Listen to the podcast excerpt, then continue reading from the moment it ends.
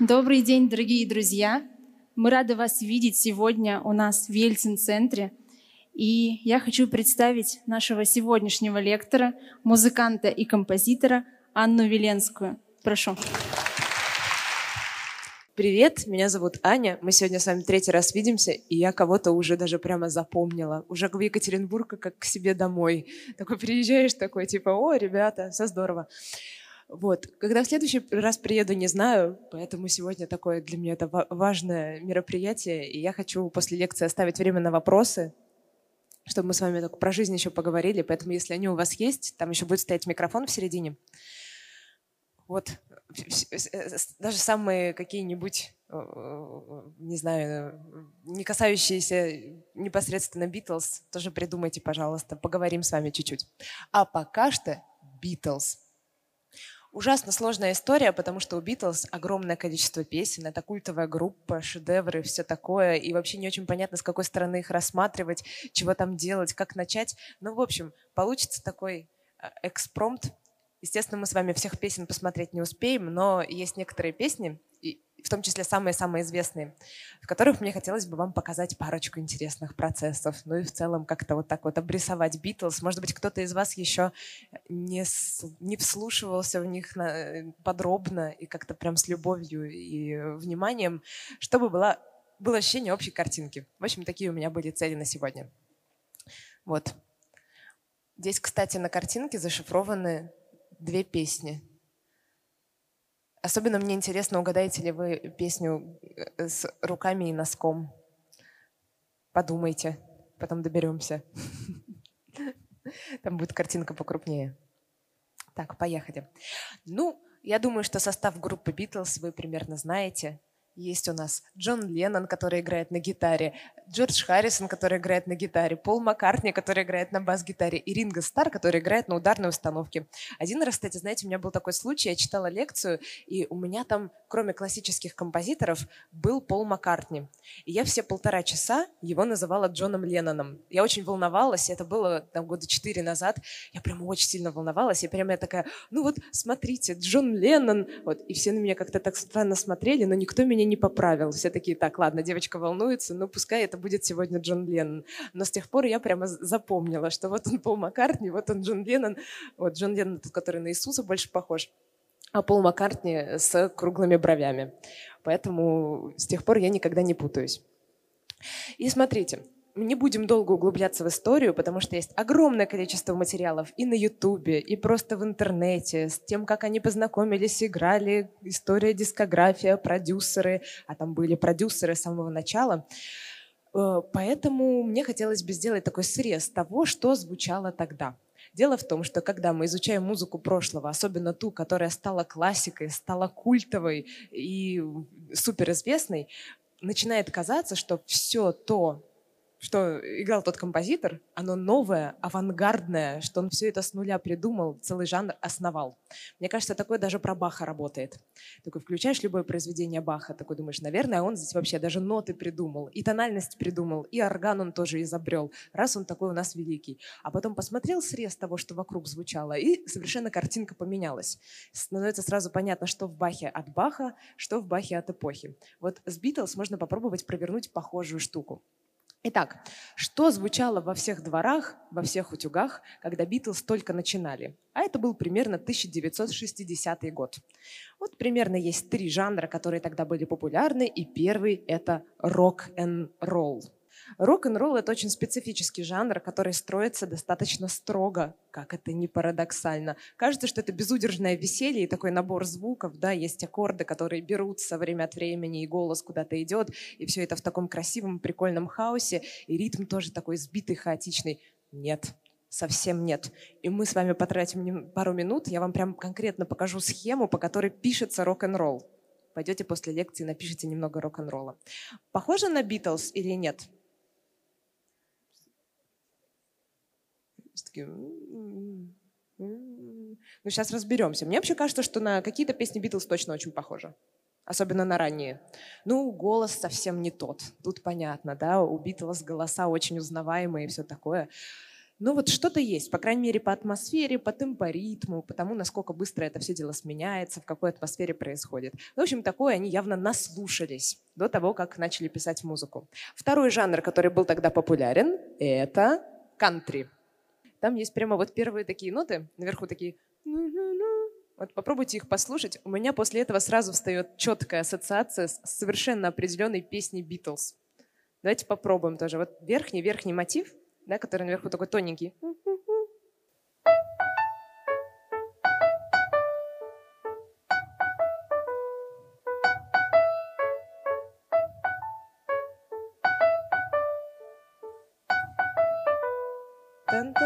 На Yellow Submarine.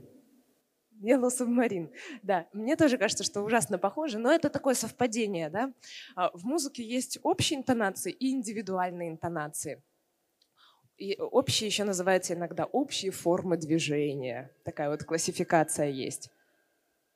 И э, это, эта интонация, она немножко не катит под индивидуальную, то есть это все-таки вот ноты более-менее подряд в одну сторону, в них нету выразительного красивого скачка, про который можно было бы сказать, это отличительная особенность песни Yellow Submarine.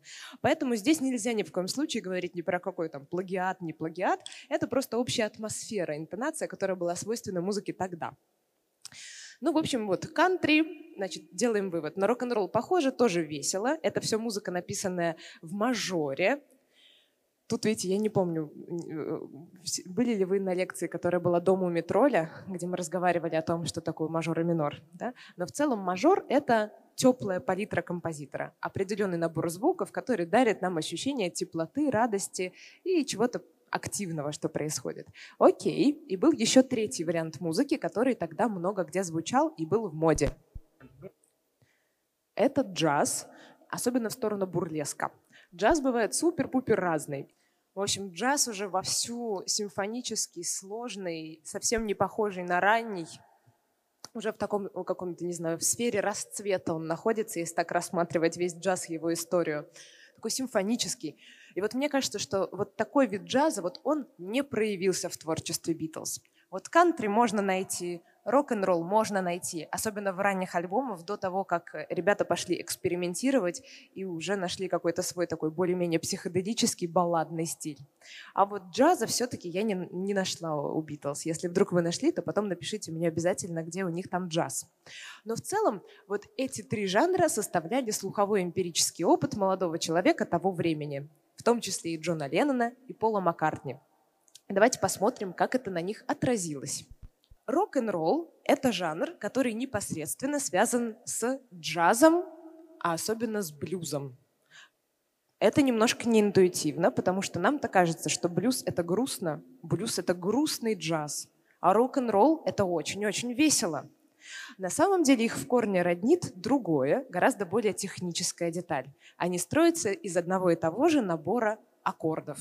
Аккорды простые, их всего три штуки — в целом есть три аккорда в любой тональности, в любой палитре композитора, которые являются основой всей музыки.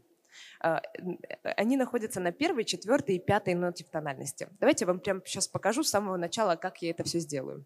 Допустим, хочу я взять тональность до мажор. Возьму ноту до и от нее возьму семь подряд. Это и будет моя палитра. Это будет означать, что в этой музыке я буду использовать только эти ноты и для мелодии, и для гармонии. И мне понадобится первая, четвертая и пятая нота. Первая это до. Мы же решили, что мы в до мажоре, что это у нас главная нота. Четвертую, я думаю, вы и сами можете посчитать. Знаете эту скороговорочку до, ре, ми, фа, соль, ля, си? Да? Вот если до первая, то четвертая это до, ре, ми, фа. Фа. А пятая соль. Каждая из этих нот будет нести себе строго определенную краску. Я их выделила на слайде разными цветами. Почему-то мне пришли такие цвета.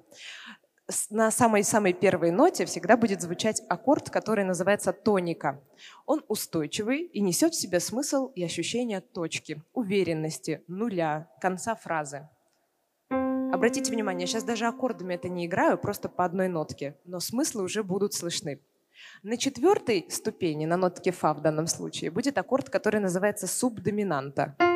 он, знаете, такой немножечко, да, он такой с прищуром или с каким-то вот нахмуром, такой деловой. Я вот написала, что он нахальный, свежий и спорит с тоникой. Тоника и субдоминанта такая. Я тут хочу быть главной. И есть третий аккорд на пятой ступени доминанта. Он вопросительный и легкий. И хочет вернуться обратно в тонику.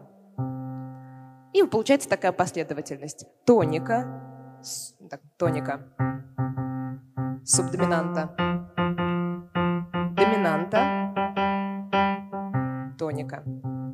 Чувствуете, как спокойно, когда возвращаемся снова в тонику? То есть это уже начинает работать на нас. Мы слишком привыкли к такой системе, и даже если вам эти слова ни о чем не говорят, все равно вы будете радоваться последнему пришествию тоники. Если о чем-то говорят, все равно, да, сколько бы там вы не пытались с собой бороться и знать, так, нет, я не буду попадаться под эту манипуляцию, мне не будет приятно от тоники. Ах, нет, мне снова приятно от тоники. Нам всегда будет приятно от тоники.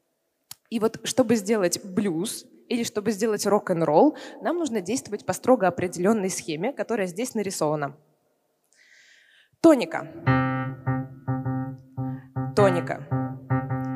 Субдоминанта. Тоника. Доминанта. Субдоминанта. Тоника. И все. Чувствуете? И вот если я это сыграю в более или менее, там, я не знаю, эм, растянутом, пасмурном, таком немножко томном виде, то это будет больше похоже на блюз. Сейчас я еще сыграю так, чтобы звучали минорные ноты, а не мажорные, то есть такие дам вам более меланхоличные. Так, как бы это провернуть?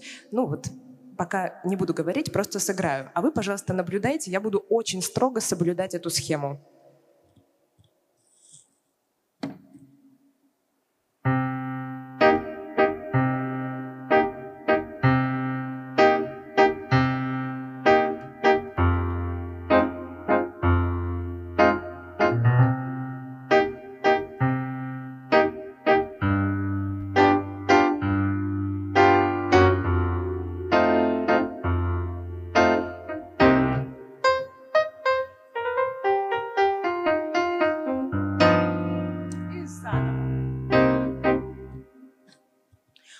Меня получается схема для блюза, основа.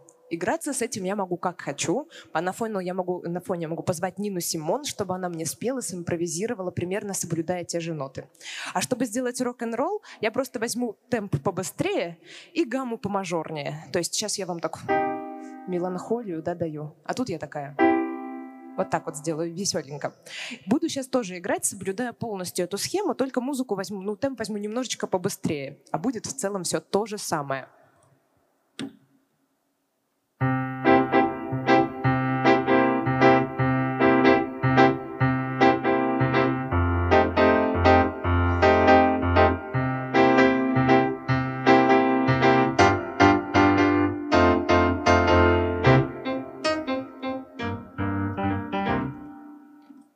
Чувствуете, да? То же самое. Чуть-чуть побыстрее, чуть-чуть повеселее, получился рок-н-ролл. Это то, что их роднит. И э, есть песни у Битлз из э, первых особенно альбомов, там их много, которые строятся примерно по той же схеме. И в этом нет ничего страшного, тоже нет никакого плагиата. Они чувствуют себя как рыбы в воде в этом рок-н-ролльном жанре. И, в принципе, знаете, песни Элвиса Пресли строятся по такой же схеме. Это удивительно вообще. То есть рабочая оказалась схема какая-то. Прям здорово. Кантри тоже очень похоже строится, но там нет такой строгости. То есть в кантри, что это я ушла, давайте я вам еще и кантри чуть-чуть покажу. То есть там вы можете использовать похожий набор аккордов, а просто в каком-нибудь таком порядке можете, например, тоника, потом доминанта, чувствуете, там субдоминанта была нужна, там все было строго, иначе у нас не складывается такого впечатления. А тут вы так типа, ну вот как хотите, так и играйте. Давайте я вам что-нибудь поизображаю в хаотичном порядке.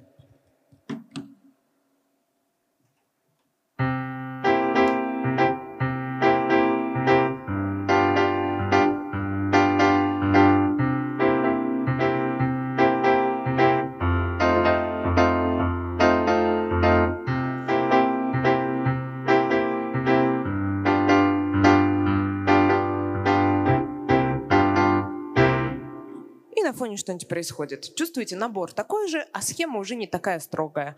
Ну вот рок-н-ролл не получается, а на кантри более или менее похоже. В общем, такой был тогда, э, таковой была палитра композиторов того времени. Вот э, по таким аккордам они тащились. Ну что, давайте с вами послушаем э, два примера. И мне было бы интересно ваше мнение. Я буду вас потом спрашивать, а вы будете руки поднимать. То есть мы с вами тут не можем особо голосом общаться. Вот. На какой жанр будет из тех, про которые мы проговорили, будет похожа песня «Битлз». Это, кстати, их первая песня. Прям совсем первая. Вот ее Джон Леннон написал, и она супер-пупер простенькая. То есть ну, такая прям милая, наивная. Ладно, давайте сейчас э, закроем глаза на то, что здесь играла губная гармошка. У нас сразу есть четкая ассоциация, что это кантри, что это про народную музыку, все вот это вот. А представьте, что ее нет. Ну или представьте, что я вам говорю, ну и что? А я же вам не говорила, что в рок-н-ролле нельзя использовать губную гармошку, в конце концов. Может быть и можно. Помните, отличия между жанрами не могут строиться на инструментальном составе. Они могут строиться только на составе аккордов форме песни и каким-то другим внутренним процессом в музыке, которые простекают. Рок-н-ролл связан с определенной схемой построения аккордов, в котором первый аккорд как минимум длится дольше, чем остальные. Помните схемку? Там тоника, тоника, тоника, тоника, тоника, тоника, потом субдоминанта, снова тоника. То есть у нас даже э, должна быть какая-то ассоциация, что они как домиком каким-то строятся. То есть был такой аккорд, потом ненадолго сменился, вернулся в первый. Да, даже если мы не знаем, что за аккорды, это вы точно услышите. А здесь, помните, там, там, ту -ту, второй аккорд, снова первый, второй, снова первый, второй. И они какие-то равномерные. Чувствуете, не вырисовывается рисунка этого, не вырисовывается схемы. Как раз набор достаточно рок-н-ролльный, звучит весело, но в таком хаотичном порядке. Помните, как я вам кантри показывала? Ну, хочу так поиграю, хочу сяк поиграю. Поэтому я считаю, что здесь все-таки кантри но рок-н-ролл похож на кантри, вы тоже по-своему правы. Так, теперь давайте подумаем про потрясающую песню «A Hard Day's Night». Она меня очень веселит. То же самое. Какой жанр здесь лежит в основе? А, здесь, смотрите, я бы сказала, что это все-таки рок-н-ролл. Там есть определенный ход, который помогает нам это услышать. То есть вначале там типа еще не очень понятно, там меняются два аккорда вот этой вот пирамидкой, как я вам тогда сказала, там, по-моему, такая тональность.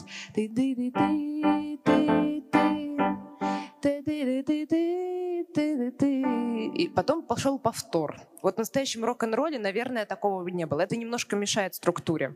А потом вот этот вот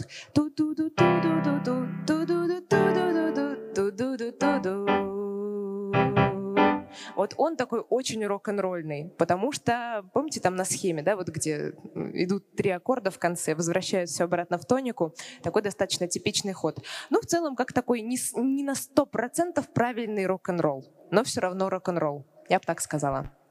Так, а что еще тогда повлияло на ребят в самом начале их пути? Вот я один раз это обнаружила, и мне очень понравилось. Я вообще однажды делала э, одну из самых каких-то сложных для меня морально внутренних лекций про историю английской музыки. Вот, э, знаете, про историю русской музыки можно рассказывать целый цикл лекций, там штук 10, например. И то этого может не хватить, потому что она там, из фольклора выросла, Глинка пришел, оперу придумал, потом, там, не знаю, могучая кучка впечатлилась, сказала, Глинка супер, так и будем делать, снаряжала фольклорные экспедиции, сказки какие-то, мусорские социальные проблемы доставал, там про сиротку писал, про юродивых писал, про Бориса Годунова писал, потом пришел Чайковский, который вообще вообще все это довел до очень эмоционального плана, изобрел балет. Ну, в общем, там все очень поэтапно развивается, понятны какие-то процессы, понятно, кто кем впечатлялся, и все это достаточно равномерно и интересно. А я один раз такая подумала, не прочитать ли мне лекцию про английскую музыку? А что? Посмотрю, что у них там за композиторы были в эпоху Ренессанса, в эпоху барокко, в эпоху классицизма, романтизма, в 20 веке какие были авангардисты и сделаю лекцию. И обнаружил я страшную вещь, что в Англии были парочка композиторов в эпохе барокко, а дальше в эпоху классицизма и романтизма там как будто никакой музыки профессиональной и не писалось. То есть ты такой смотришь, ну как же так? А где же английские композиторы эпохи классицизма? А их как будто и нет вовсе. Вот Персел, да, который в эпоху барокко, а дальше вот как-то нет. А потом, знаете, какая странная история? То есть ты такой смотришь, смотришь, ищешь в 19 веке там каких-нибудь композиторов, а они все в, Австрове... в Австро-Венгрии, в Германии. То есть все там сидят. Ты такой, ну, а могли бы хотя бы поделиться, что происходит? А потом вдруг наступает 20 век, и весь рок, вообще все вот, вот а, а, Англия. То есть все там начинаются и Битлз, а потом Radiohead. И ты такой, как, как вы появились? На основе чего? Что с вами случилось? И э, э, там есть такой момент, когда Англию захлестнула скифл лихорадка. Скифл лихор... Э, и это, прям, мне кажется, основополагающий момент, который вывел э, всю эту ситуацию того, что в Англии беда с композиторами, и исправил ее. Но скифл лихорадка пришла из Америки, но почему-то в Британии очень хорошо прижилась. Что же это такое за скифл лихорадка? Видите на картинке э, несколько молодых людей? Они эмоционально музицируют, радуются жизни, вот. Один из них э, играет на странном инструменте. Вот тот, самый крайний. Видите? Он играет на доске для стирки. Потому что скифл лихорадка была с этим в том числе связана. Вот. А скифл — это был такой жанр, э, э, который даже жанром назвать-то сложно. Способ музицирования, метод музицирования — пение с аккомпанементом под гитару, гармонику и стиральную доску. То есть из подручных средств. И того, что в гараже валялось, собрались и играем. Играем непрофессионально. И э, можно там петь как угодно, играть как угодно. Основывается это все на ритмах и аккордах рок-н-ролла. Иногда на, можно там и кантри в основу положить. А на фоне что-нибудь свое авторское спеть. И так стали собираться молодые люди где-нибудь в гаражах или во дворе, музицировать вместе, эмоционально себя выражать. Вот. И там эта стиральная доска выступала за ударный инструмент. Ну, потому что ударную установку не так просто добыть, а там, знаете, из подручных средств, чтобы достать какой-нибудь звук такой эдакий, это не так-то и просто. И первая группа Джона Леннона тоже была скифл-группой. То есть еще до того, как э, они нащупали название «Битлз», все это начиналось тоже примерно так. Это, мне кажется, тоже один из ключиков э, к разгадке этой загадки, почему всем так понравились Битлз, а понравились они всем примерно сразу же, как появились.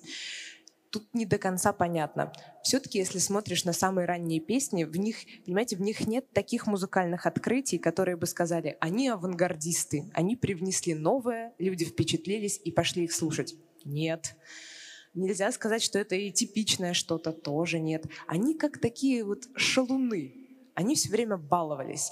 И по воспоминаниям того времени ребята на сцене вели себя немножко нетипично для исполнителей того времени. На сцене они курили, ели, пили, шутили, ругались, там могла начаться песня, а они на фоне там не пели, а ругались в этот момент. И это все выглядело крайне обаятельно. То есть они делали это не вызывающе, панками они не были, ни против чего не протестовали. Но людям так понравилась эта какая-то степень внутренней свободы, и тогда был уже запрос на это. Да? Скифл лихорадка, когда не могла бы появиться, если бы у людей не было запроса на то, чтобы быть попроще, на то, чтобы не было так, таких сложностей в музицировании джаза или еще чего-то. И как-то э, сложилось, потому потому что у ребят, у всех, у каждого из четырех есть харизма, да, очень сильная. И мне кажется, что они могли настолько обаятельно все это на сцене проделывать, что это не выглядело чем-то вызывающим, а выглядело скорее прикольным, милым, молодежным, свободным и все такое. Они никого не стеснялись и э, вот так вот шалили. И тогда это очень срезонировало с людьми. Вот. А, кстати, еще, еще такая мысль была. Э, знаете, недавно Катя Клэп приходила на подкаст к Сереже Мезенцеву, а я его посмотрела. И он ее спрашивает, зачем ты слушаешь корейскую поп-музыку? В чем там суть? Это действительно такой вопрос, который у меня тоже возникает время от времени. И я с большим интересом прислушалась к ее ответу. И она сказала, что такую мысль высказала, что там один из плюсов того, как это устроено, да, вот этот бойс-бенд, где есть много солистов, они все красивые и с разным имиджем, что можно делать разные миксы из их голосов, менять составы, и что каждая, условно, девушка в зале может, не только девушка, это не важно, но это как-то на женскую аудиторию рассчитано, находит себе кумира, который ей по душе. И вы знаете, я чего-то, почему-то это пришло мне в голову сегодня, когда я думала про Битлз. Я такая, хм, Кажется, они изобрели этот способ бойс-бенда сильно раньше корейской поп-музыки, потому что действительно четверо прекрасных, харизматичных, очень красивых молодых людей, которые действительно можно по-разному сочетать тембры их голосов. То есть в некоторых песнях Джон и Пол поют вместе, в некоторых по отдельности. И ты такой, хм, хм, а ведь это действительно схема, которая работает. Мне кажется, и в этом тоже есть секрет того, почему Битлз так народу понравились. Так, в целом всю музыку группы Битлз можно очень грубо поделить, как мне кажется, на четыре, не знаю, под, под жанр внутри. Рок-н-ролл, танцевальные песни. Их много в ранних альбомах, и они тоже сейчас очень, мне кажется, известные. Просто качественно сделанные, красивые танцевальные треки. Второе, и мне кажется, то, за что Битлз наиболее ценят, это музыкальные баллады, да, такие вот как рассказы. «Yesterday» и «Мишель» ну и многие другие, они очень живые, очень необычно выстроенные. Вот я вам несколько из них как раз покажу, потому что про рок-н-ролльные там все уже понятно. Там ничего сверх э, экстраординарного сказать уже и нельзя. А вот баллады, каждая из них очень индивидуально решена, очень необычно построена, и вот там как раз есть черты Битлз, те, про которые нельзя сказать, что они откуда-то взяты. Ну, просто в них уже проявляются. Там очень много свободы и уже нет типового строения. Песенки с британским юмором. Я не знаю, как назвать эту группу песен. Это те, которые э, звучат так, как будто это полушуточные песни. Например, вот этот Maxwell Silverhammer, который тун-тун-тун, не буду петь.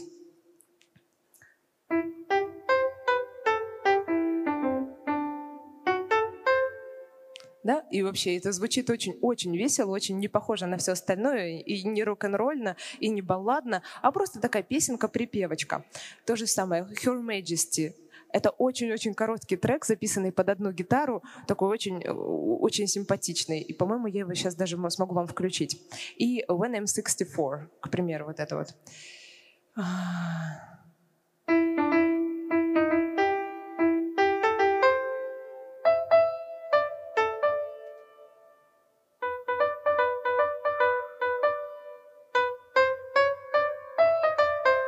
Вот, и ты такой слушаешь, такой, ну это же в этом явно есть как будто какой-то британский юмор. Что-то в этом есть такое и милое, и нежное, и смешное, но все облеченное в какую-то серьезность. И аккомпанемент там всегда такой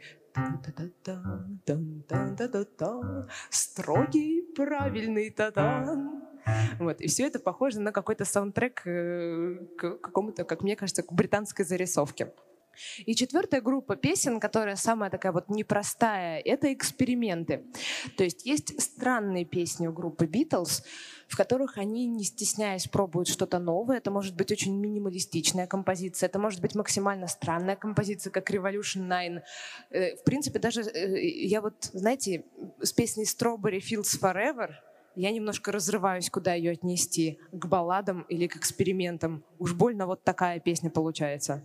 То есть слишком там все странно. И вот такие странные песни Битлз, их на самом деле встречаются не так-то много на каждый альбом. То есть не происходит такого, что, например, знаете, они начали как рок-н-ролльщики. Первые два альбома писали рок-н-ролл, потом писали баллады, а в конце, знаете, как когда композиторы становятся совсем маститыми, взрослыми, вот, вот, вот это вот все, они вдруг выпустили какой-нибудь супер экспериментальный альбом с очень жестким звучанием. Такого не происходит. И этих экспериментальных песен, их так по одну по две на альбом, вот так, чтобы это общее, э, кому не, не нравится, пускай не слушают, да, а кому нравится, вот еще такая вот капля эксперимента туда запускается. Именно эти песни запустили целый виток новых поджанров. Я думаю, вы, может, читали где-нибудь, что Битлз там первыми использовали, там, открыли такой вид рока, секой вид рока, и вот эти вот все виды подрока. Вот как раз это происходило так. Приходили следующие музыканты, слушали экспериментальные композиции и делали дальше уже по-своему.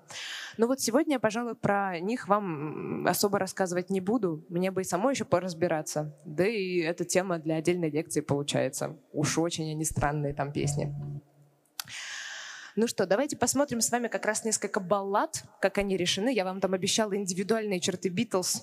Вот, мне кажется, пришло время. Будем, сначала будем говорить про песню «Yesterday». И я услышала там борьбу тоски и душевной теплоты. Если композитор пользуется европейской системой написания музыки, он использует лады, определенные наборы нот с расстоянием между ними. Если композитор авангардист, он может использовать относительно любой набор нот. Если же нет, то он будет брать либо мажор, либо минор. И мажор будет звучать теплее, я здесь его обозначила желтыми и красными цветами, а минор прохладнее. И вы знаете, здесь в песне э, э, как палитра время от времени меняется. Это не такая уж частая ситуация. Чаще всего, мне кажется, в 80% случаев, если композитор уже выбрал одну палитру, то он ее придерживается и пишет и аккорды, и мелодию в ней. А здесь какая ситуация?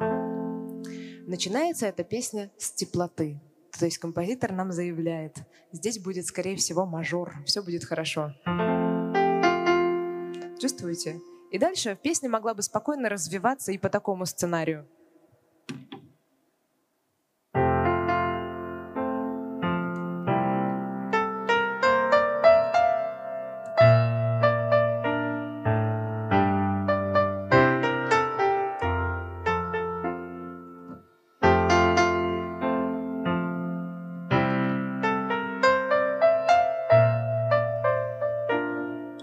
Конечно же, оно сейчас звучит от, отвратительно, потому что мы-то привыкли к другому. Но в целом такой сценарий был бы возможен. А тут уже на втором аккорде случается что-то что странное, какой-то надлом. Ой, извините, пожалуйста. Не буду выпендриваться, положу микрофон.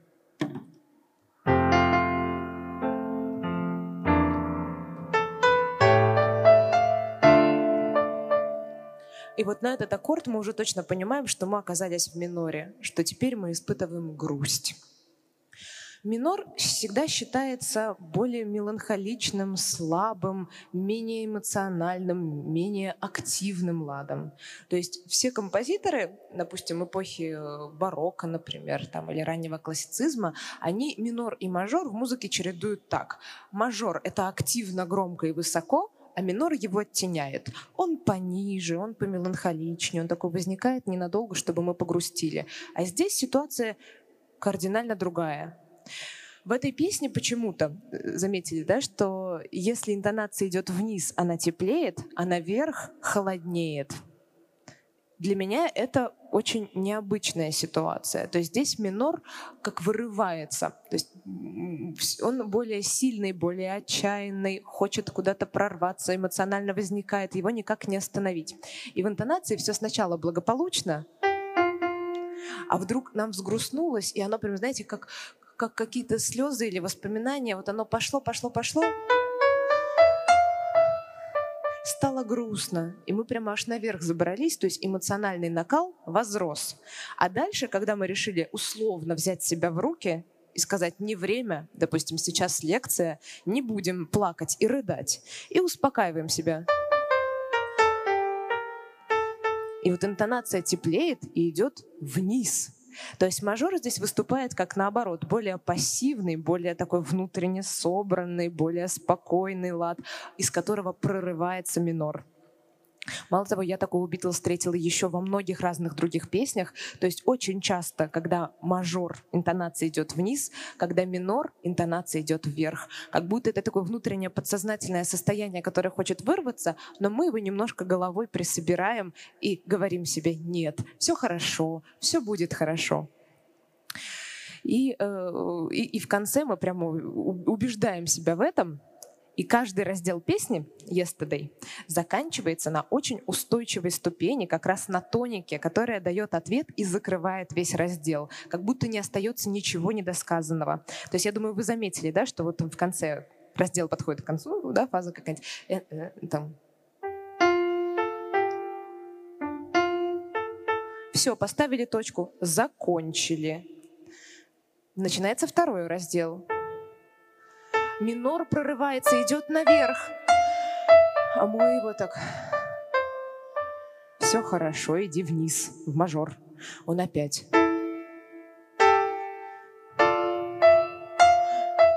Нет, мы говорим вниз в мажор.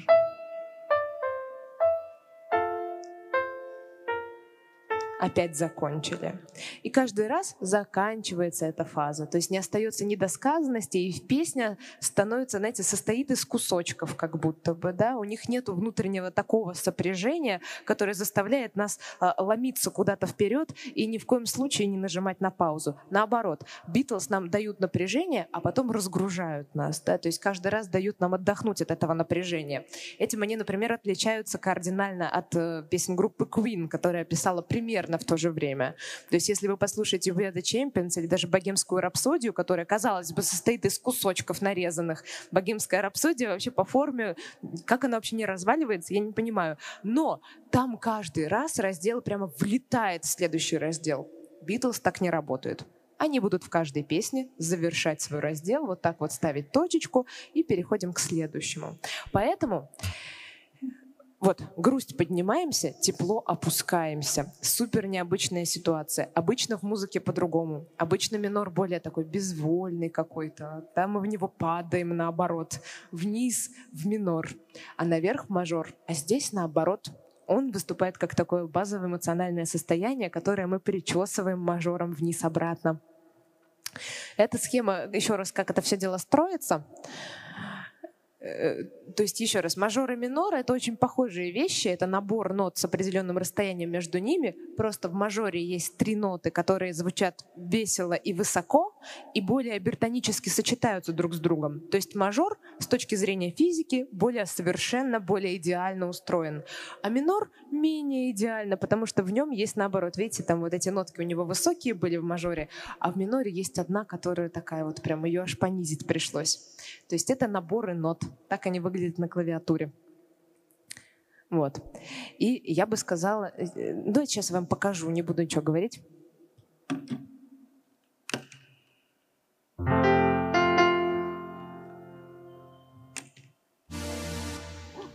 Что я нажала? Что я нажала такого, чтобы у меня это случилось? Я сейчас тут это кис сыграю. Получается модно. А, нет, здесь надо даже не кис сыграть, а...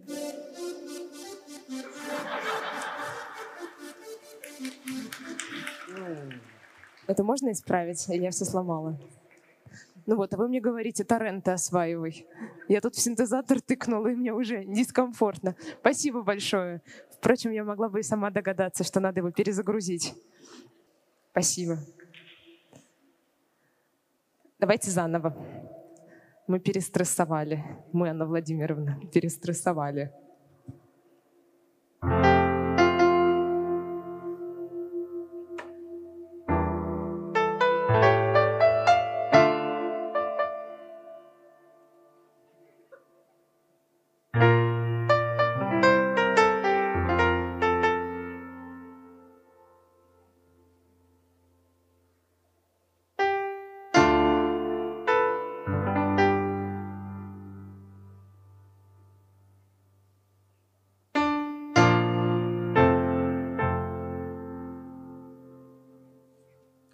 Мне кажется, что итогом всего первого построения этой песни, всей первой фазы, да, стало то, что мы пришли к мысли, что вот было грустно и было отчаянно, и вообще, да, я сейчас про слова не говорю, я думаю, слова вы все знаете, да, но в целом да, как, какое-то мы внутреннее усилие совершили к тому, чтобы воспринимать прошлое скорее с теплом, чем с тоской. Вот таков, мне кажется, смысл этой песни если прощаясь с песней Yesterday, да, что там у нас происходило? Печальный ход всегда наверх, теплый радостный ход всегда вниз.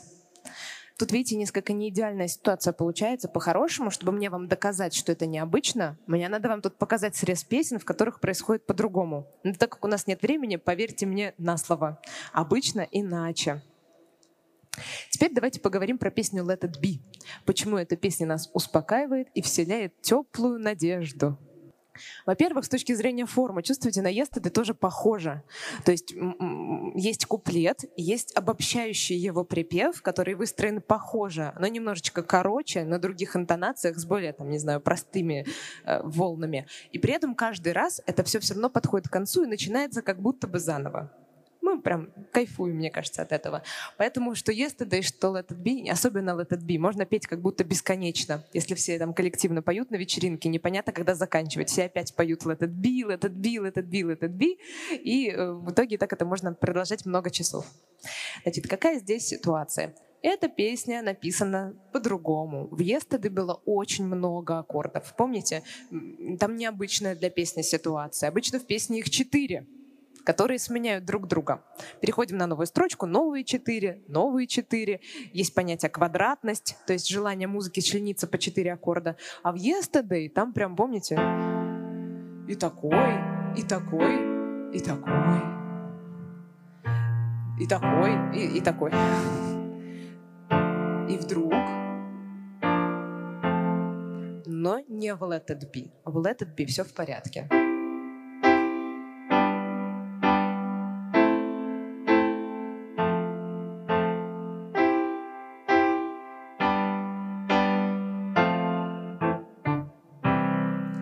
На самом деле тоже четыре аккорда, которые просто в разном порядке проводятся на разных строчках.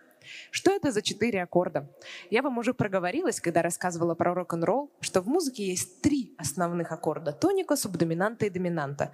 Тоника находится на первой ступени, и здесь с нее все начинается. Помните, когда слышим первый аккорд, у нас мгновенно возникает к нему доверие, ощущение, что он самый главный, что это точечка, что здесь все спокойно и хорошо.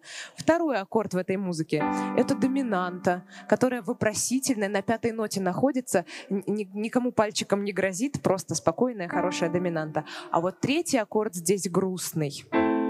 Это вот он, он добавляется. Такого в рок-н-ролле не бывает, в блюзе не бывает, у Битлз бывает. Вот он из поп-музыки пришел, ну, он еще и в классике был. Такой вот грустный аккорд, все омрачающий.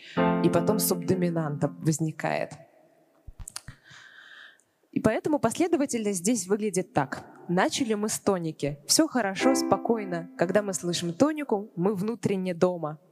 После нее возникла деревце доминанты, неустойчивая. Это такая тонкая березка, которая качается на ветру, хочет прибиться к домику, но не уверена, что так получится.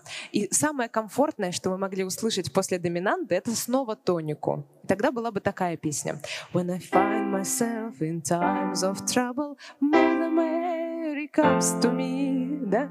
И было бы несколько не то, потому что здесь мы испытываем фрустрацию. После доминанты мы слышим грустную медианту. Mother Mary, да? То есть доминанта неожиданно пошла не просто не в домик, а в грустную дождливую тучку. Но мы не оставили это просто так. На этом моменте мы могли расстроиться, заплакать и убежать. Но мы призвали субдоминанту самый теплый аккорд, который здесь есть. Давайте сначала.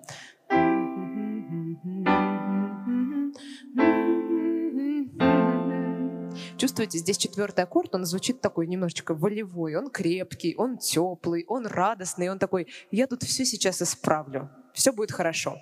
И как только он приходит, он такой, так, чего-то вы, ребята, не туда пошли. Сидели, сидели себе и тут плакать начали. Не будем так делать. Начнем заново, и теперь это все будет хорошо. И вторая строчка, она как будто бы такая же. Та-та, та-та-та-та. Смотрите, опять возникает тоника, опять возникает доминанта. Но вместо того, чтобы дальше фрустрировать и расстраиваться, приходит субдоминанта и говорит, но теперь-то я пришла вовремя, и верну все обратно в домик. Не пустила туда тучку медианты. И все, там проход случился. Обратно в домик. Обычно после такого мне на Ютубе пишут, почему она разговаривает с людьми как с умственно отсталыми? Но нет, пам -пам, я, я, я люблю картинки. То есть, смотрите, последовательность из четырех разных аккордов которые просто которые выстраиваются в другом порядке. Ничего необычного. Но смысл-то у них какой? Сначала мы вышли нормально и пришли к какой-то грусти. Помните, как в Yesterday было? Она стала прорываться, и мы ей случайно отдались и заплакали. Но решили больше так не делать. И второй раз начали как будто бы заново, а закончили уже спокойно, тепло и радостно, как будто на третьем аккорде второй строчки как бы призвав какое-то усилие воли. Чувствуете? Вот мне кажется, вот это вот солнышко на второй строчке, оно такое «let it be», все нормально будет. Вот и решили не грустить. Вот такая получается последовательность. Давайте я еще раз ее вам сыграю. Каждый аккорд буду по два раза повторять.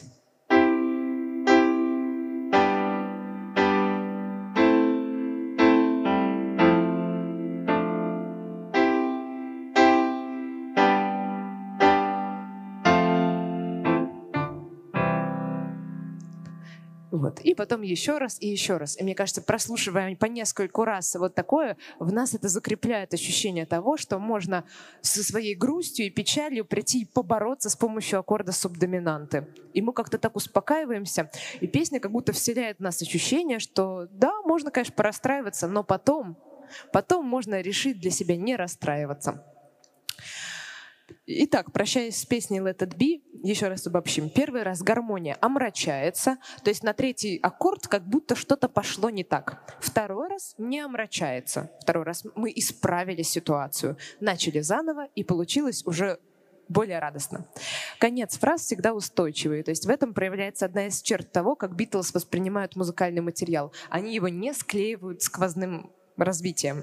Вот оно закончилось и закончилось, и заново пошли. Такие классные, простые ребята. Реально, так смотришь, Queen вообще не так делают. Ну, в смысле, противоположность. Вот они будут делать наоборот, абсолютно. То есть наоборот.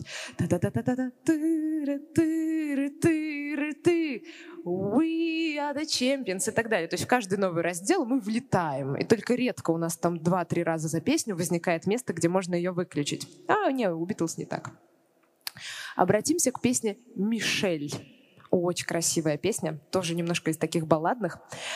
А, Мишель — это женское имя, и здесь, скорее всего, есть какая-то героиня, потому что главный герой обращается к ней. Да, в словах это слышно. Давайте поразмышляем, какая она по характеру. Вот музыкальные ходы, которые были здесь в песне, они больше близкие или размашистые? Поднимите руку, кто считает, что музыкальные ходы здесь скорее близкие, чем широкие. О, вас очень много. Или все-таки размашистые? Есть? А, нет, вы думаете, что размашистые. Хорошо. Может быть, размашистые. Давайте решим про краски. Яркие тут были краски или пастельные? Кто за то, что в этой музыке были яркие аккорды, яркие краски? Что у вас почти нет. А пастельные? Пастельные. Хорошо, решили договорились. Мы как будто собираем дизайн какой-то ТЗ. Хорошо. В музыке больше вопросов или ответов? Э, кто за вопросы? У вас много. А кто за ответы? Вполне все понятно. Да, ответы сплошные. И хорошо. Аккорды предсказуемые или изменчивые? Кто за то, что аккорды предсказуемые? Вас не очень много. А изменчивые? Изменчивые. Окей, то есть ни на один вопрос не было у нас абсолютного такого стопроцентного большинства, но в целом и большинство было, и мы решили, что здесь близкие музыкальные ходы, пастельные краски, в музыке больше вопросов и аккорды изменчивые. И поэтому вырисовывается, ну, я, в принципе, знаете, с вами согласна. Я примерно так же задумывала. А, а, а давайте еще раз сначала послушаем. Там вообще в самом начале песни вот этот очень э, интересный ход в гитаре наверху есть, да, он как будто вниз чуть-чуть сползает. Это примерно такая же ситуация, какую мы видели в песне «Невеста» у Мумитроля, только с другим характером. То есть здесь оно абсолютно аккуратно по капельке сползает тишайшим образом. Там, значит, есть два музыкальных построения. Первое, которое вот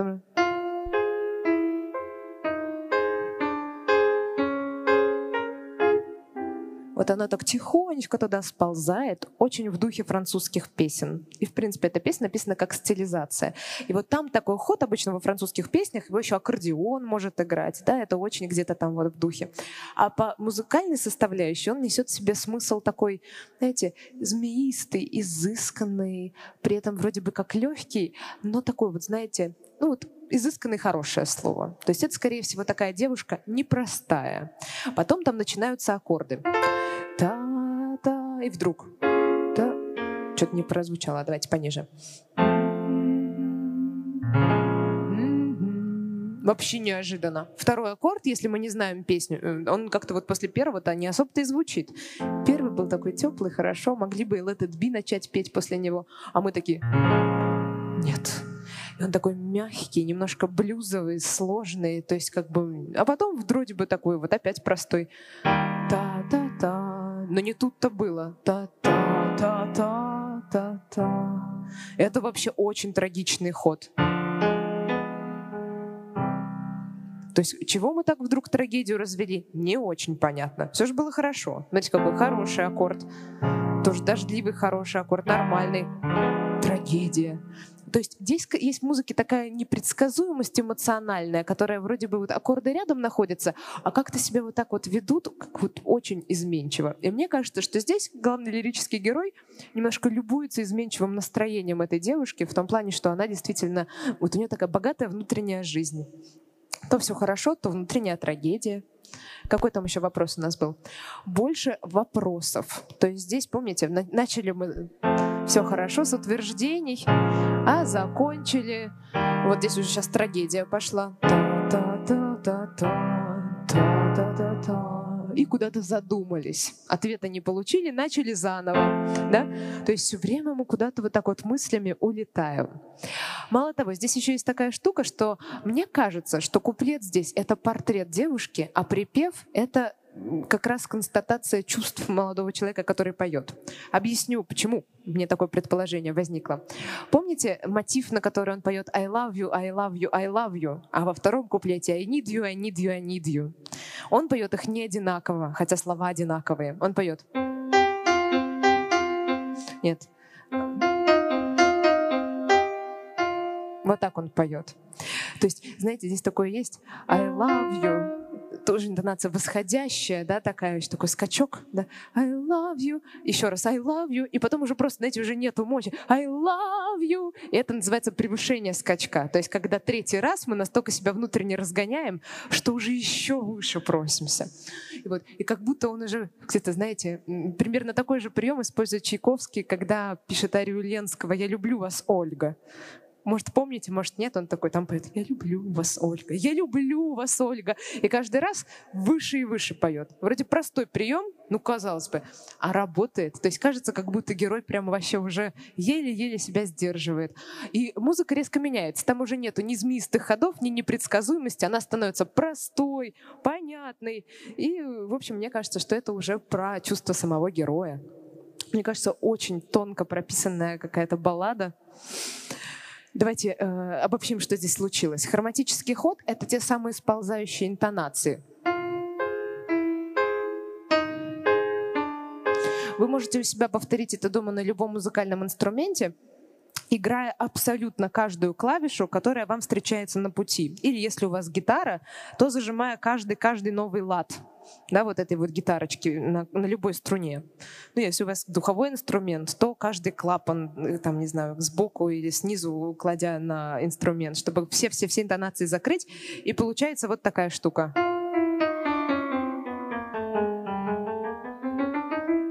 Да, хроматический ход. Такой добавляет изысканности, как будто красиво сползает.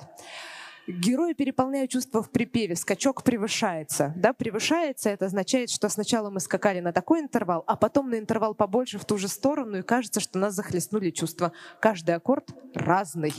Тоже для песни не очень-то и типично. Для песни хватает четырех аккордов, и вон мы этот би как любим. Да, ну, там ну, четыре аккорда, все хорошо, не надо больше. Нет, здесь надо. Теперь давайте поговорим про Элеонор э, Ригби.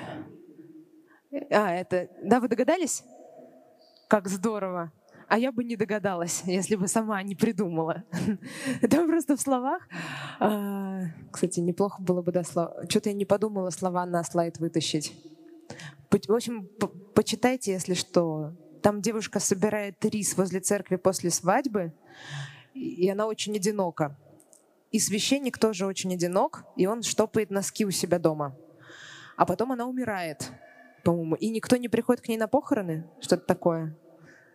То есть это песня про одиночество, такие три витка одиночества. Вот. И там в словах а, вот, э, откуда берутся все эти одинокие люди. То есть вот так оно звучит.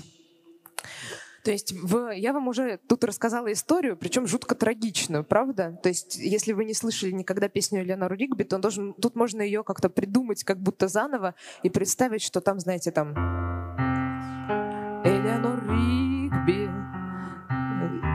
там какой-нибудь там этот священник, и они такие одинокие, да, и, но это была бы уже такая переточная история, здесь все совершенно по-другому. То есть здесь чувства, которые заложены в песне, они не такие простые, не объясняются они так вот полярно. Давайте подумаем, какие, если не простые. Я здесь написала вопрос, что происходит в душе героев песни, то есть какие эмоции в ней заложены безотносительно слов. Давайте поразмыслим, что здесь происходит. Кстати, что у меня там дальше? Ага. А, по-моему, очень необычное решение музыки для подобного смысла песни. Очень странное. То есть, смотрите, какой здесь ритм? Строгий или танцевальный? Кто за строгий? Ага. Кто за танцевальный? Вас меньше. Я тоже думаю, что строгий. Аккорды теплые или холодные? Здесь немножко с подвохом. Ну ладно, больше аккордов каких? Теплых или холодных? Кто за то, что теплых? Угу. Кто за то, что холодных? Угу. Те, кто э, за холодных, вас больше. Я тоже за то, что холодные, но не все. То есть здесь вдруг возникает, помните, какое-то странное ощущение теплоты время от времени, как будто оно даже там не очень правильное. Здесь действительно нарушается правило лада пару раз, и в миноре возникают парочка мажорных аккордов. На каких словах музыкальный ход звучит необычно. Но здесь я имела в виду скорее вот Я же сказала, что там супергеройская место, но это просто уже там ничего супергеройского нету. А, просто у Адели в Skyfall есть похожее место, и у меня слишком сильная уже возникает ассоциация. И в принципе вот это вот, знаете, а, там есть ощущение затаенности какой-то. Во-первых, там внизу все время как будто нас к чему-то готовят. Такая тоже очень супергеройская история. И там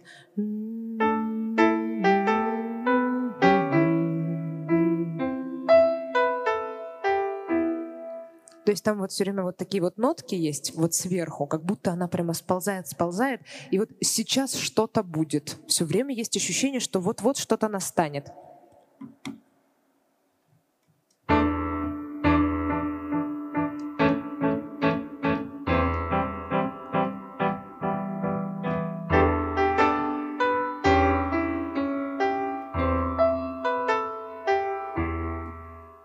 И с этим повторяющимся басом особенно, да, ощущение, что вот-вот должна наступить прямо какая-то дикая кульминация.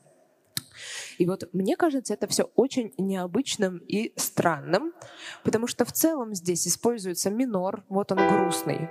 И сначала, ну, все понятно. Это песня про одиночество, и вот она написана в миноре. Все грустно.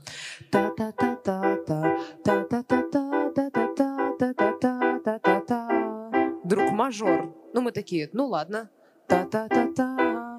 А потом вообще вот эти вот штучки какие-то, которые э, возникают немножко с ошибкой для минора, потому что нет такой ноты. Та-та-та-та-та-та. Вот такой ноты в миноре нету. Она здесь искусственно появилась. Та-та-та-та-та-та. Так, что-то я немножко сама себя запутала. К чему я это все говорю? В этой музыке очень простой повторяющийся ритм на одной нижней ноте такой прием называется баса астената, и он нас внутренне к чему-то все время готовит. Есть ощущение, что вот-вот что-то произойдет, энергия копится, никуда не выпускается, и вот мы все ждем, ждем, ждем, что же здесь такого произойдет.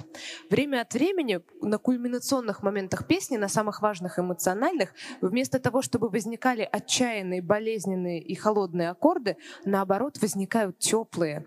И даже вот это вот припев. Да,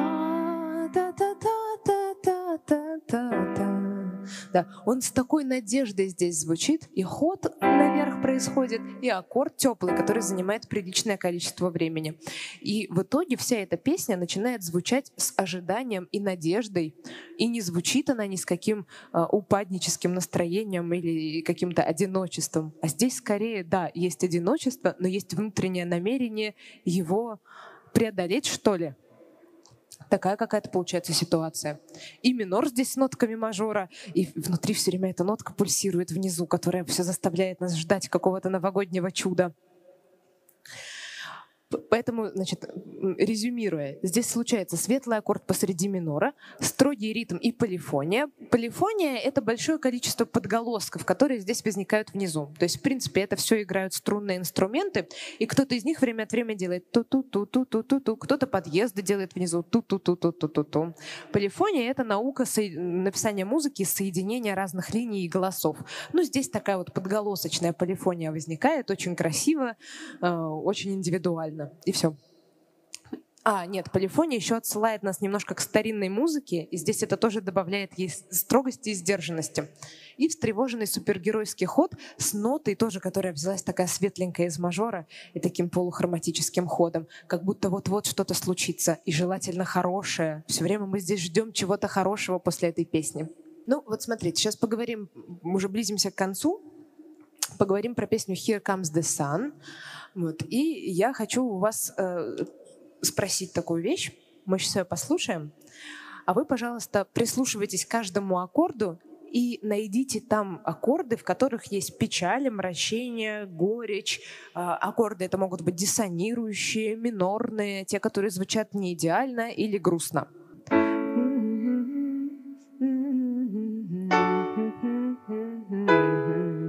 Здесь в этом типе разделов точно нет ничего омраченного. Потом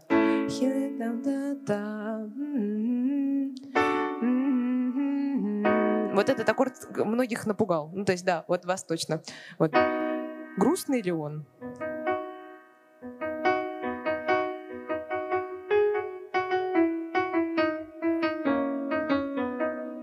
Нормальный аккорд. Он просто здесь немножко не в тональности. То есть мы его не ожидали услышать скорее. Мне кажется, он вас скорее не напугал, а удивил. Нет? Да? То есть...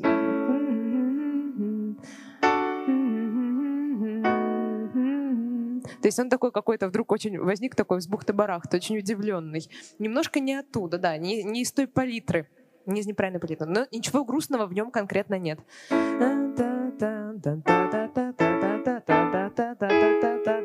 это. Там быстро сменяются аккорды, никакого грустного среди них не происходит. Мы бы его идентифицировали. А потом, помните, место красивое? да, вот такие вот тоже быстро сменяющиеся, тоже могли вас немножко удивить, потому что, во-первых, они не из палитры, да, вот этот вообще откуда он вообще взялся, такой, такой нагловато, да, звучащий, но по отдельности Там ничего нету страшного ни в одном из этих аккордов. Короче, это песня, в которой нету ни одного не мажорного аккорда. Ну, в смысле, вообще нету. И это все мажорные трезвучие. Есть от ля, от ре, от ми, от си, от до, от соль. Какой ноты я не назвала? Это какой там нету? От, а, от фа. От фа нету. По-моему, там нету.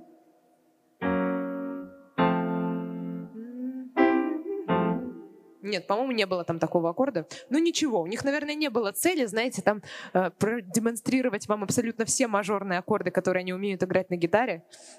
Это было, было бы довольно странно. Но в целом необычная ситуация. Нет ни одной тональности, в которых было бы столько мажорных аккордов. Ну, нет вот таких вот. Поэтому время от времени они используют мажорные аккорды из других тональностей. Например, вот этот вот, который всех удивил.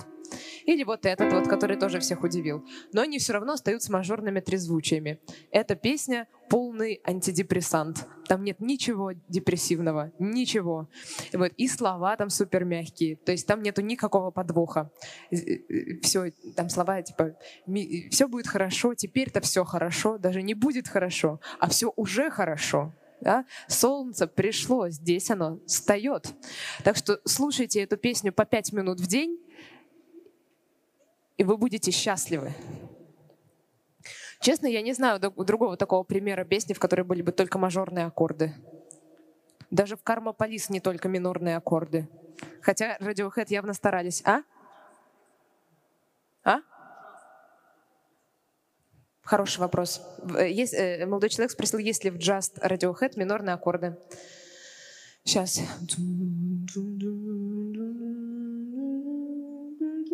Там в наступлении, а потом там что? По-моему, там первый аккорд, с которого начинается пение, минорный. Но надо проверить, not sure.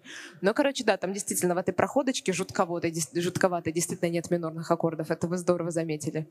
Но, короче, но, но у Radiohead это звучит куда как более рационально. То есть вот это вот, когда вступление к джасту происходит, то есть ты такой, о, явно здесь что-то вот такое происходит, вот как понастроили тут всякого в тональности. А здесь это совершенно, мне кажется, интуитивно звучит, и в жизни нельзя предположить, что здесь такая вот, эх, такая штука. Ну, вообще хорошо подловили меня, здорово. Так. И э, пора почти переходить к обобщениям. И вот сейчас я вам немножко тут пообобщаю. Как Битлз относятся к разделам формы? Как мы сегодня с вами это все дело встретили? Во-первых, каждый раздел формы заканчивается на тонике эти разделы не сопряжены друг с другом, так, чтобы мы прямо жаждали второй раздел. Вы знаете, иногда в песнях, помимо куплета и припева, возникает третий вариант раздела, который называется бридж, который вводит нас в припев и единственная цель которого — это заставить нас жаждать услышать припев. Прямо вот такой супер неустойчивый раздел, который туда дальше влетает. А у Битлз нет такого. Ну, то есть, как бы, все нормально. Ну, то есть, как бы, вот закончился куплет, а теперь послушайте припев, пожалуйста. Особенно на Strawberry Fields Forever такое происходит. То есть, там э, пели, пели, пели, пели, а потом Strawberry Fields Forever и заново пошли петь. И ничего страшного, и никого это никак не смущает. Вот в Yesterday в этот би мы тоже такое уже встретили, повторять не будем. Почему Битлз удобно подпевать? Есть два принципиально разных способа движения мелодии. Это постепенное движение и движение скачком.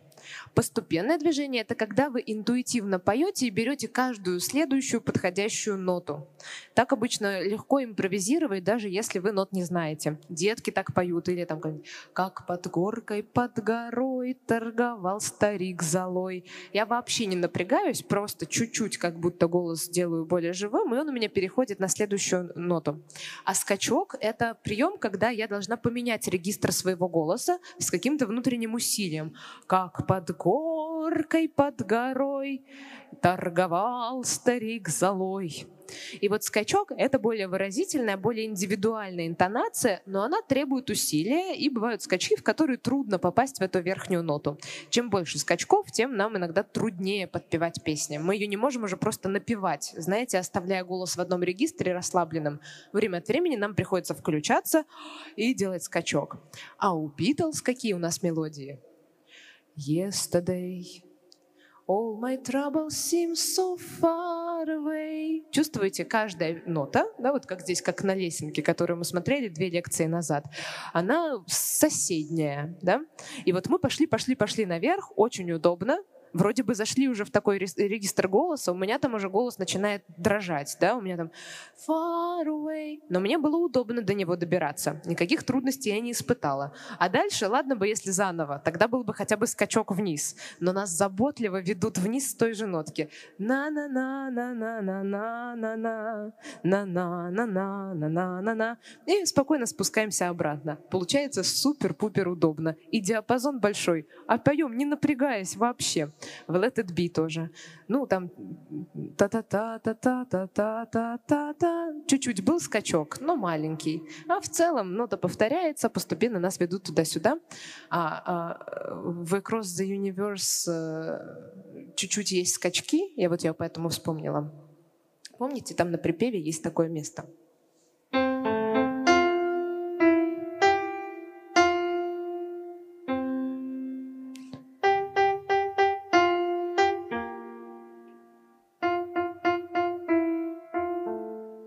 все эти скачки, они сделаны удобные, как будто учат нас себя произносить. Первый раз мы спели и был скачок вниз. А второй раз интонация повторилась такая же, и мы ее уже гораздо легче поем. Да и вот эти первоначальные ноты, они тоже не просто хаотично укладываются в рисунок вверх-вниз. Вот эти. На самом деле вместе они образовывают достаточно знакомый для нас аккорд тоники, и это как раз тот скачок, на который нам ходить удобно.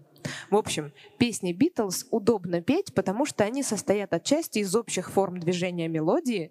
Это не должно звучать для композиторов обидно, потому что как раз составить песню из общих форм движения, ну это как нарисовать, там, не знаю, черный квадрат И все такие, типа, вроде бы квадрат тоже мне, тоже так могу.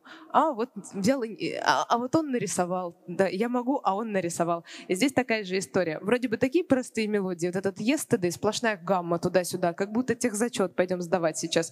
А тем не менее работает очень красиво. Взяли и написали. И петь нам такое удобно. Вот тогда что могли сделать со звуком экспериментального? Могли его с, с как спереди назад, задом наперед, задом наперед могли звук протащить, могли его как-то растянуть во времени, сжать во времени, чтобы получилось такое. Вот и это, пожалуй, все. То есть как бы такие были эксперименты. И вот была песня. Я тут на слайде написала примерно воспоминания о том, как ее записывали. Что все играли не в попад, Джон постоянно орал «all right» или просто вопил, а Йоко Оно болтала и вставляла фразы совершенно не к месту, например «разденься догола». И все это под какофонию разнообразных немузыкальных скрипов, хрипов и прочих звуков. Но здесь встает вопрос, зачем это все сделано. Дело в том, что в 20 веке многим композиторам, талантливым, которые разрешали себе многое, были смелыми, приходили достаточно революционные идеи, но некоторые из них были общие. Одна из таких идей — это то, что хватит играть только на музыкальных инструментах. Это все создает абстрактную музыку. То есть представьте себе, собрались кучка людей, решили, что музыку надо записывать кружочками, и палочками, и что до момента ее исполнения почему-то должна проходить целая куча этапов. Какое-то ее сочинение, какая-то большая форма, какой-то запись на этих нотных листочках, разучивание. В общем, и все это стало системой символов и знаков, размышляли философы музыкальные 20 века. И в этом нету никакого звука, который пришел бы истинно от природы. Это все какие-то скрипки, которые сделаны человеком, трубы, отлитые человеком. Все это какое-то уже вот становится таким вот не из природы. И поэтому это все стало для них, для этих философов, абстрактной музыкой вместо абстрактной музыки они предлагали создать музыку конкретную. Музыка конкретная — это когда вы берете звук из жизни, да, и совершенно конкретно его исполняете при этом ничего не имея в виду абстрактного. Просто отображаете то, как мир звучит. И вот для мюзик конкрет это прям вот направление в авангардной музыке середины 20 века. Очень многие э, авангардисты ею занимались, и она потом родила всю электронную музыку. Все эксперименты с электронной музыкой пошли оттуда. И представьте себе, получается, есть некая конкретная музыка, которая звучит примерно так же, как то, что я вам включала пять минут до этого. Это супер-пупер авангардная история история, которая больше канает для всяких современных биеннале, знаете, всех современное искусство такое. А тут ты такой находишь, а такая песня есть у Битлз. Ну, то есть мне, мне это всегда очень умиляло, потому что действительно они тут выступают прямо как те самые французские жесткие авангардисты. Тоже поэкспериментировали, тоже хотелось им, чтобы было поконкретнее. А может, они просто баловались, кто их знает. И это все, наверное, что я хотела вам сегодня рассказать. И пока у меня еще... А, нет, все, уже у меня нет двух минут. Но вкратце еще раз обобщение. А, разделы все время в тонику приходят. Интересно, что наверх прорывается минор, вниз мы сами успокаиваем себя до мажора. И в этом есть какая-то философия, мне кажется. Я иногда могу случайно закопаться в своем миноре, а надо иногда возвращать себя и в устойчивые ступени мажора. Э, рок-н-ролл, баллады, британские юморные песенки и эксперименты, таковы четыре большие сферы, в которых работали Битлз, постепенные удобные мелодии, которым хорошо подпевать. Вот, в принципе, и все, что э, мы сегодня с вами выяснили, но, я считаю, немало. Поэтому спасибо вам большое. Я к вам еще обязательно приеду. Спасибо.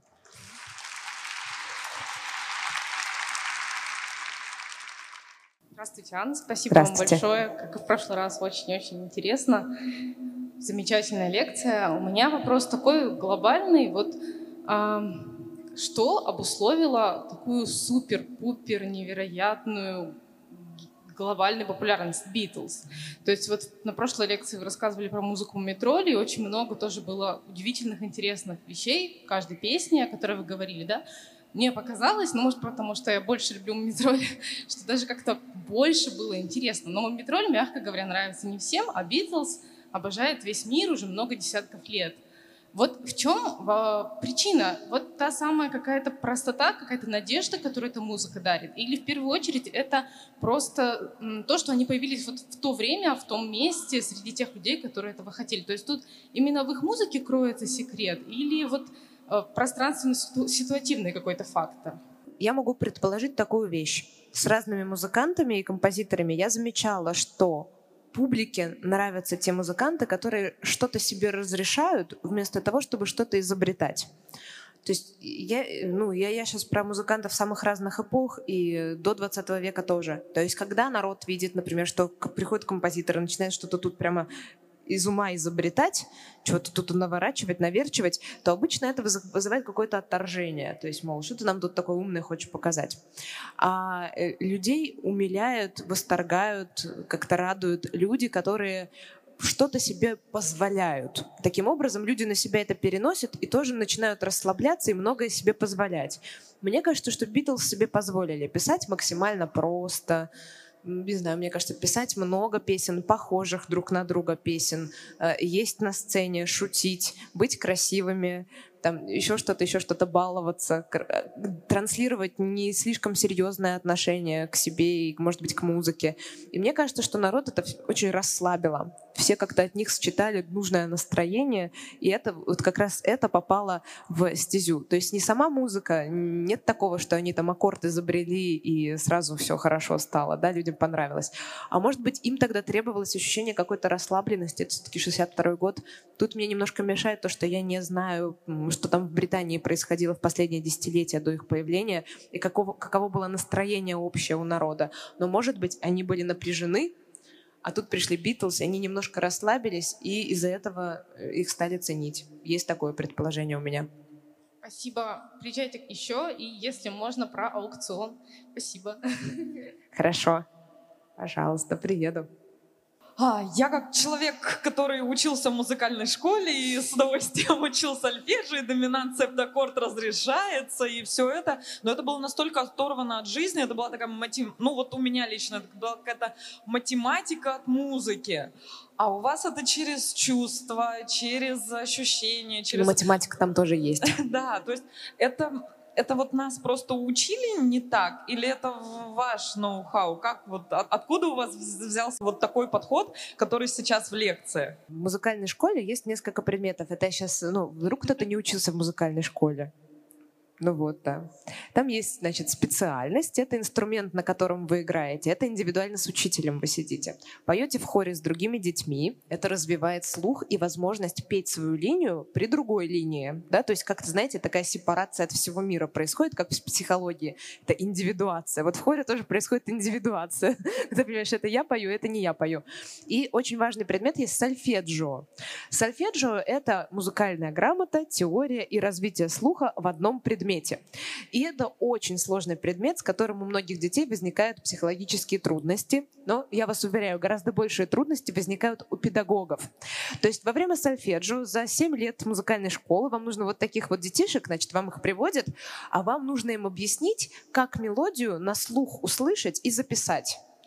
При этом детки непослушные могут быть, еще какие-то. Им пока рациональные вот эти методы не очень так вот заходят, да.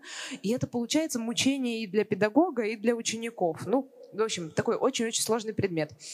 В действительности иногда, когда, э, не знаю, дети есть, может быть, так и проще, да, то есть их сначала учат теории, что вот семь ступеней, вот учим там четверти, восьмые, это все похоже на математику, это так немножко рационализируется, упорядочивается, но да, действительно, мне кажется, что за этим теряется что-то важное.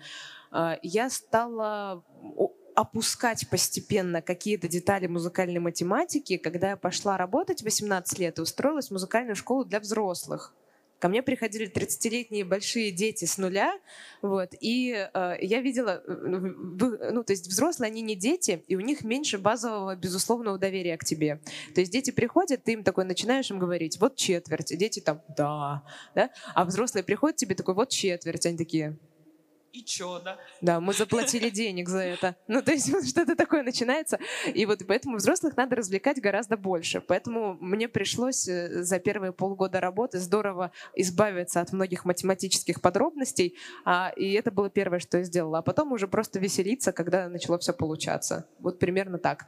То есть мне кажется, что так оно тоже можно. И э, зачем кому-то четверти, если можно про грусть и веселье.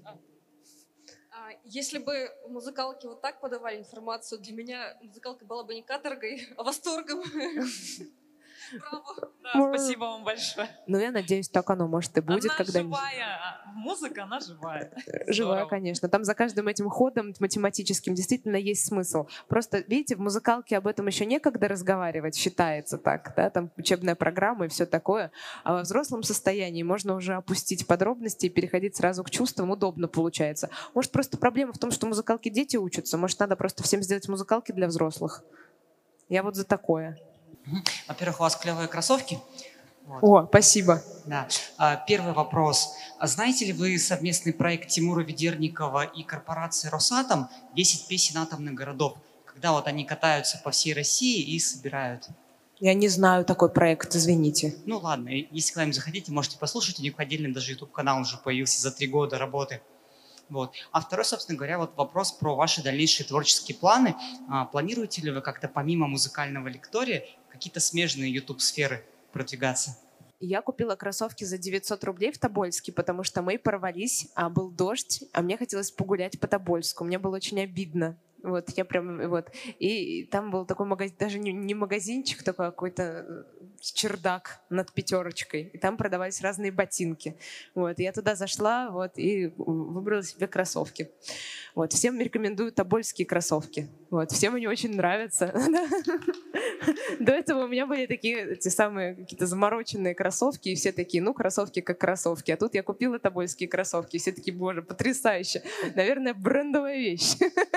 Вот, поэтому все здорово. А по поводу творческих планов, ну, у меня что-то сил маловато последнее время. Я что-то как-то немножко это самое... Никак не могу наладить режим сна с перелетами. В самолете я спать так и не научилась. Я надеюсь, что я научусь.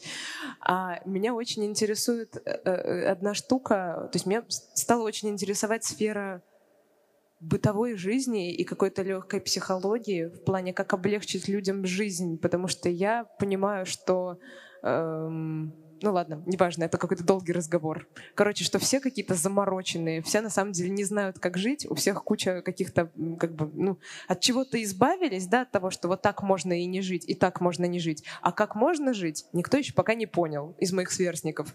И в итоге все с какой-то тревогой в груди все время ходят и не понимают, правильно они живут, неправильно, на они катушку живут, где радость в жизни. То есть что-то такое непонятное, и, в общем, мне бы хотелось как-то с этим тоже бороться. Очень понравились рисунки на ваших презентациях. Хотела узнать, вот вы их сами рисуете или у вас там дизайнер штатный? Я рисую их сама, мне очень приятно, что они вам понравились. Классно. Спасибо. А, Сейчас вспомнила, я буквально на днях прочитала книгу Нины Георгия «Лавандовая комната». И там у героя была литературная аптека. Он продавал книги под определенное настроение и для того, чтобы лечить состояние людей. Не хотели бы вы создать вот такую музыкальную аптеку? Ну, то есть а, создать список песен, то есть вот, например, вам грустно, послушайте вот такую. Или, например, вы расстались с молодым человеком, вот вам лучше вот такие песни послушать. У Нины потом даже в конце был именно список, она там небольшой э, сделала разрез. Это прикольная тема, но меня несколько пугает индивидуальность реакции человека на музыку. То есть я много людей спрашивала, ну, как, как сказать? Ну вот, допустим, для меня первая часть четвертой симфонии Чайковского — это про э, ощущение разрушенности жизни, дикое отчаяние, то есть как бы типа самые худшие эмоции, которые вот как бы чисто вот в мои так страхи в пазик в пазик попадает, как бы вот. И я после первой части четвертой симфонии валяюсь на полу в слезах и соплях.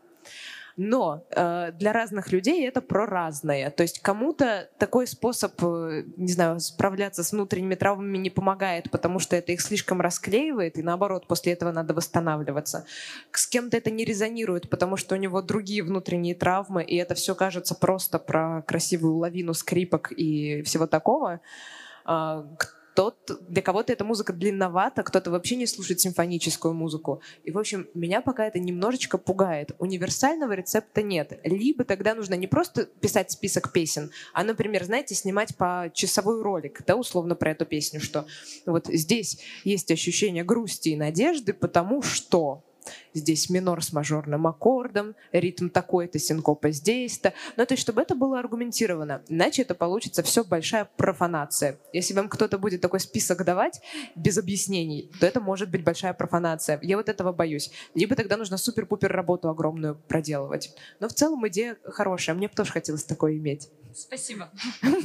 Можете тоже такое сделать. А что я-то? Спасибо вам. Буду скучать. Мы пока не запланировали на ближайшее время лекций. Вот, но я думаю, что я еще приеду. Мне у вас очень нравится.